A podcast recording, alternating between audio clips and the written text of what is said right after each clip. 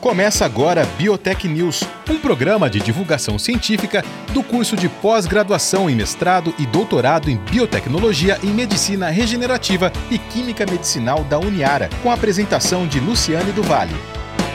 Olá, eu sou a jornalista Luciane do Vale. No programa Biotech News de hoje, eu converso com o Fernando Luiz Macedo. Ele é doutorando no programa de pós-graduação em biotecnologia da Uniara. E eu vou conversar com o Fernando sobre cápsula endoscópica, né? Inovação e tecnologia. Eu começo agradecendo a entrevista com, com o Fernando. Mais uma vez, muito obrigada pela entrevista. Bom, eu que agradeço, né? Agradeço a você, Lu, agradeço a Mônica também ao programa de pós-graduação, que está sempre apoiando a gente, né? É um prazer estar aqui com vocês. Bom, então vamos lá. Por que falar sobre cápsula endoscópica, né?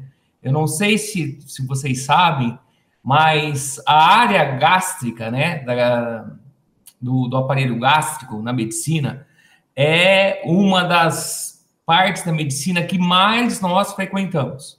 Né? É raro alguém não ter ido num gastro. É, às vezes a gente não vai um monte de médico, mas no gastro, uma hora ou outra, a gente sempre tem que ir, correto? Então, existem N doenças, né? Desde é, no estômago, hernia de ato, é, gastrites, gastrites erosivas, é, a famosa H. pylori, né? Que é uma, é uma bactéria que os estudos de hoje já provam que é uma das causas do câncer de estômago, né?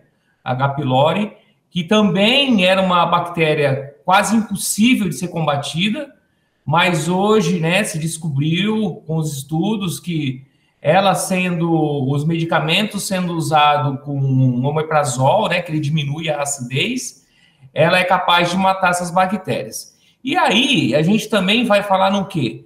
As doenças intestinais, né? Porque às vezes a gente fala assim, ah, a gente ouve muito falar no síndrome do intestino irritável, essas coisas, mas esquecemos das retrocolites, da, da, da doença de Crohn, né? Que é interessante que são doenças que só quem tem sabe.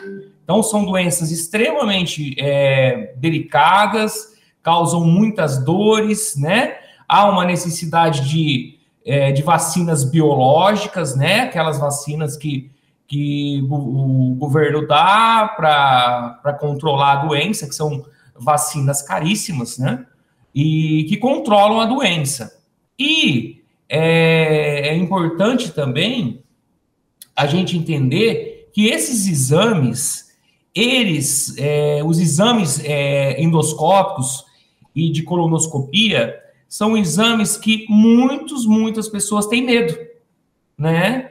É, principalmente os homens têm muito medo. Tem mais medo do exame do que do resultado, né? Sim, é engraçado. Resultado, né? É, eu não sei se foi a Mônica estava no último é, no último seminário e até a gente estava falando sobre os procedimentos da endoscopia, né? O aparelho endoscópico, né? Que assustou a gente ali nos modos de preparo tudo, e me veio até isso na cabeça, né? Então, os homens, né, é, antropologicamente, biologicamente falando, são mais medrosos que as mulheres, tá? Eu não vou entrar na área da psicologia aqui, que eu sou psicólogo, mas os homens têm, né, o famoso medo da castração, que isso lá é inserido aos 5 anos de idade, e a partir daí o homem vai ter mais medo de todas as coisas principalmente exames médicos.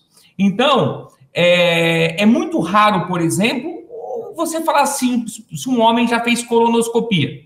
É muito raro, né? E se a gente for pensar, por exemplo, nos Estados Unidos, é muito comum toda a população, no máximo de dois em dois anos, fazer a colonoscopia. Porque é o exame, ele é simples, ele é indolor, ele é rápido e que vai diagnosticar as doenças do intestino, né? E a partir dos 40 anos, há uma probabilidade de nós desenvolvermos pólipos intestinais, correto? Sim. E existe é, alguma, alguns tipos de feridas, de verrugas que não causam câncer, elas ficam ali a vida toda. Só que os pólipos, os pólipos digestivos é, intestinais, eles são os 90% das formações de cânceres, tá? Então existe aí 90% é esse tipo e os 10% eles são relacionados à questão genética, né? Uma pessoa que teve câncer é, até os 50 anos, os filhos devem começar a fazer colonoscopia com 35, 30 anos, né? 15 anos antes. Então, é, com esse, é, com tudo isso, eu comecei a verificar até com os parentes que, e amigos. Eu tive um amigo que teve um câncer de intestino e ele morreu em um ano. E depois foi verificado que o pai tinha morrido com 50 anos, de câncer no intestino também. E poderia ter sido evitado uma colonoscopia, né? Porque foi um pólipo que se transformou num câncer, o pai já tinha a genética. Sim. E aí, né?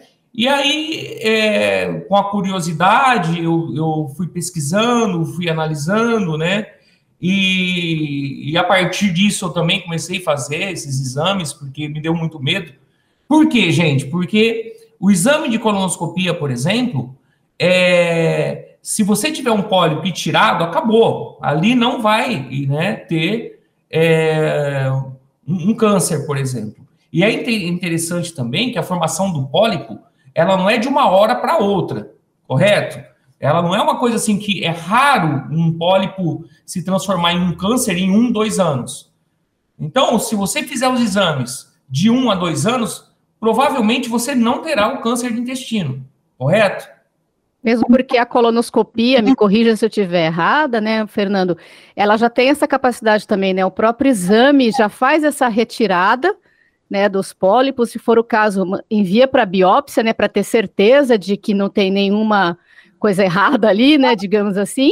E aí é isso que você falou, é a manutenção regular desse exame a cada um ou dois anos, conforme também a questão genética, né, a questão é, familiar, né. Então, assim, esse exame, além do diagnóstico, tem essa capacidade também de fazer essa retirada, né?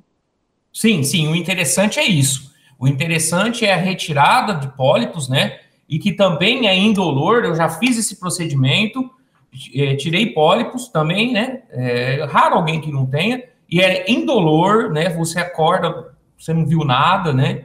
Enfim, é só que existe uma coisa: no exame de colonoscopia, a gente consegue per percorrer o intestino grosso, né? Porém, o intestino delgado a gente não consegue. A cânula, ela, ela não consegue é, percorrer a parte do intestino delgado, apenas o grosso.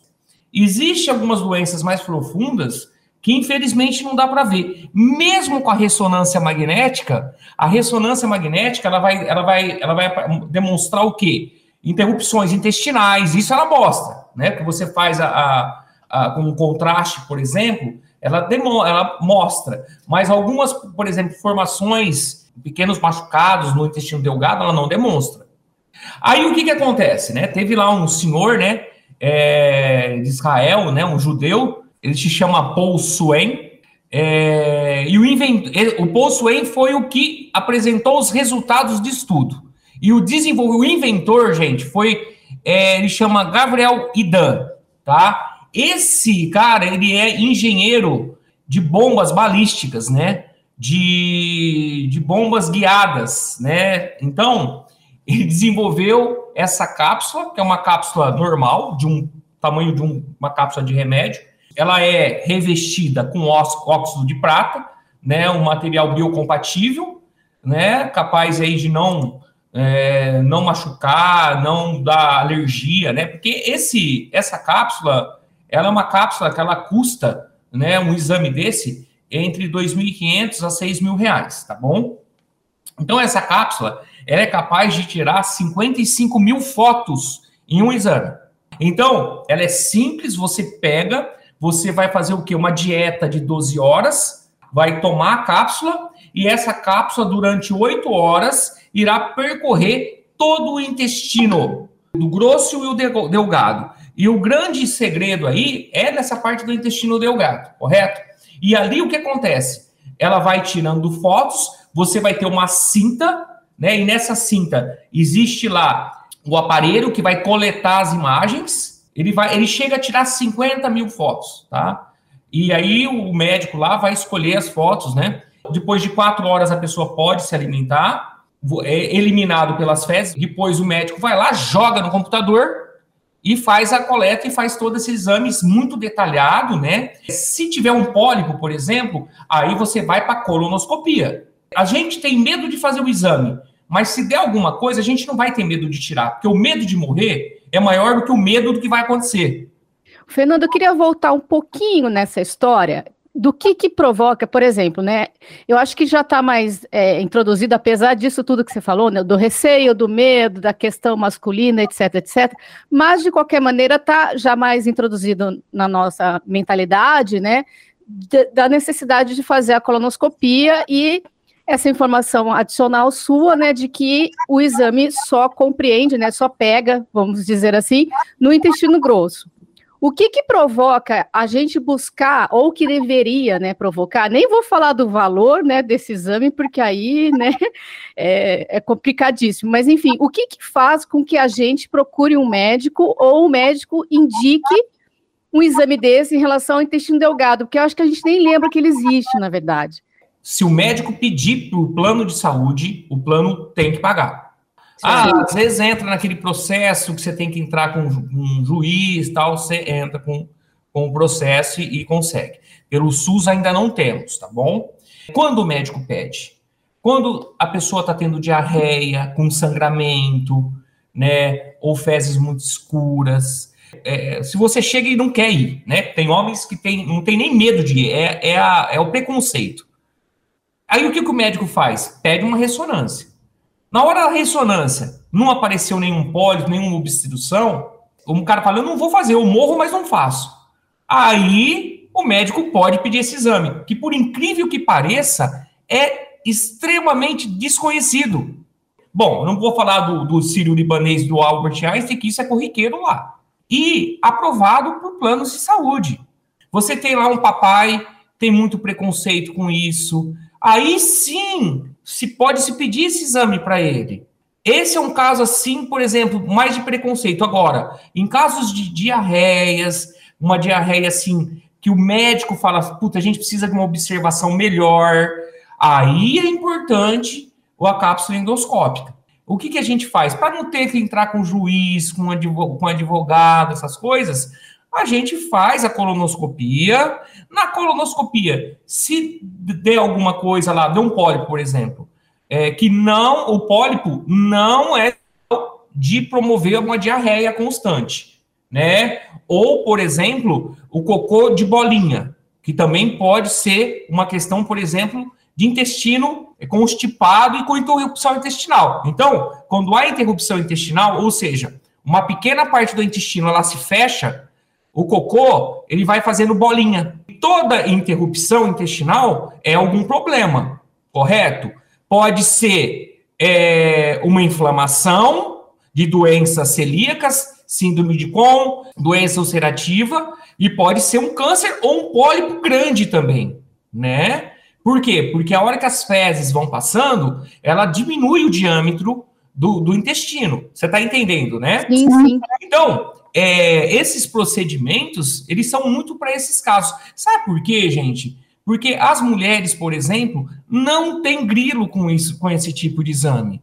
Né? As mulheres, elas, as mulheres, elas são mais cuidadosas com a saúde, elas têm mais é, é, cuidado com o seu próprio corpo. Então é raro é, uma mulher que tenha ciência que a partir dos 50 anos é importante fazer como uma mamografia, a mulher irá fazer, né? O homem não. O homem não faz nem o toque, o exame de próstata. Ele quer fazer o PS lá e só. Você percebe? Então, é esse tipo é, de, de material, né, tecnológico, é muito tecnológico e inovador, ele vai fazer com que, que diminua é, alguns tipos de cânceres, por exemplo, porque a pessoa vai poder fazer esse exame tá? Então a pessoa vai. E olha, é interessante porque tem muitos homens, por exemplo, né? Homens, mulheres também, que às vezes, gente, então, faz é, cocô com sangue e não falam para ninguém. Ficam anos fazendo cocô com sangue, né? Acham que é uma hemorroida, por exemplo, e, e deixam, e deixam, e deixam, né? E vai ver depois de anos desenvolve um câncer. Para você ver como é um câncer que, na maioria das vezes, ele não é tão agressivo.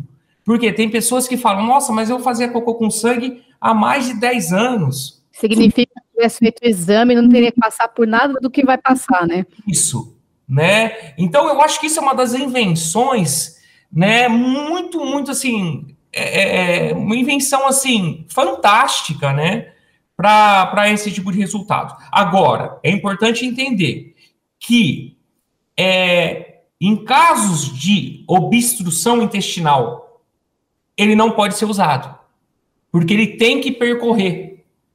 Você está entendendo? Entendi. Percorrer o intestino. Se houver uma obstrução intestinal, esse medicamento, esse, esse, é, esse material, né, essa cápsula, ela não pode ser usada, porque ela não vai passar, né? Então, obstrução intestinal, quando a pessoa tem, ela tem que entrar com antibióticos para desobstruir, tá? Quando é uma inflamação. Quando não é obstru... inflamação, é um câncer, por exemplo, a pessoa tem que fazer a cirurgia, corta ali onde está obstruído e aí vai fazer os procedimentos que, que podem ser. Porque uma obstrução intestinal pode não ser um câncer, tá? Né? As doenças celíacas, elas podem causar obstruções intestinais e não serem cânceres né? Porque nas doenças celíacas, síndrome do Crohn, de Crohn, doença ulcerativa, ela faz o quê? Ela, ela forma uma inflamação no intestino, às vezes bem grande, obstruindo o intestino, tá? Então a pessoa não consegue ir ao banheiro, ela entra com uma dieta zero de alimentos e entra com antibióticos, desinflama e aí a pessoa faz os procedimentos. Tá certo. Nossa, infelizmente, né, o nosso tempo acabou. Eu tô aqui com o coração partido, porque eu passaria mais umas duas horas, eu acho, com certeza, conversando com, com o Fernando. Né, não conseguiu falar nada do que tinha para falar, né, de, tamanha, de tamanhas informações. Eu só queria finalizar, que eu sempre vou pelo lado, eu acho que é uma questão jornalística, inclusive eu vou por esse lado, eu vou ficar muito mais feliz ainda com esse tipo de tecnologia o dia que ela estiver disponibilizada para todo mundo, para que a gente não tenha essa divisão de categorias né, na nossa sociedade. Então, o dia que você vier voltar aqui no programa, Fernando, e dizer, olha, o SUS já está disponibilizando essa cápsula, vai ser um dia ainda mais feliz para mim com esse tipo de né, inovação tecnológica para o momento, vou festejar, vou festejar né, essa oportunidade e essa opção, né, essa evolução aí da ciência e da tecnologia e agradecer a sua presença aqui e já te convidar para voltar, porque eu acho que deixamos muita coisa né, sem, sem falar. Sim. Agora, Lu e Mônica, é importante entender também que provavelmente, né, porque quanto mais se faz esse exame, mais se produz as cápsulas, as cápsulas vão se, se barateando. Sim, sim. Por quê? É importante entender que provavelmente, dentro em breve, teremos isso pelo SUS. Por quê? Porque o custo de um tratamento de uma doença infinitamente maior do que a cápsula. É muito maior que um, que um exame. Então, provavelmente, gente, a gente vai ter isso. Tanto é que os planos de saúde estão oferecendo esse, esse tipo de procedimento agora, por quê? Porque eles perceberam que vão gastar muito menos do que um câncer, do que uma cirurgia que vai ter que fazer. Com certeza. É, então, eu, eu, eu, espero que também, concordo com você, é o sonho de todo mundo, né? E vai sim, se Deus quiser, vai dar certo e, e a gente vai ter isso. Eu quero agradecer você, Luciane, a Mônica, que é um amor de pessoa, maravilhosa. Gente, Fernando, mais uma vez, muito obrigada pela entrevista. Você ouviu Biotech News, um programa de divulgação científica do curso de pós-graduação em mestrado e doutorado em biotecnologia e medicina regenerativa e química medicinal da Uniara.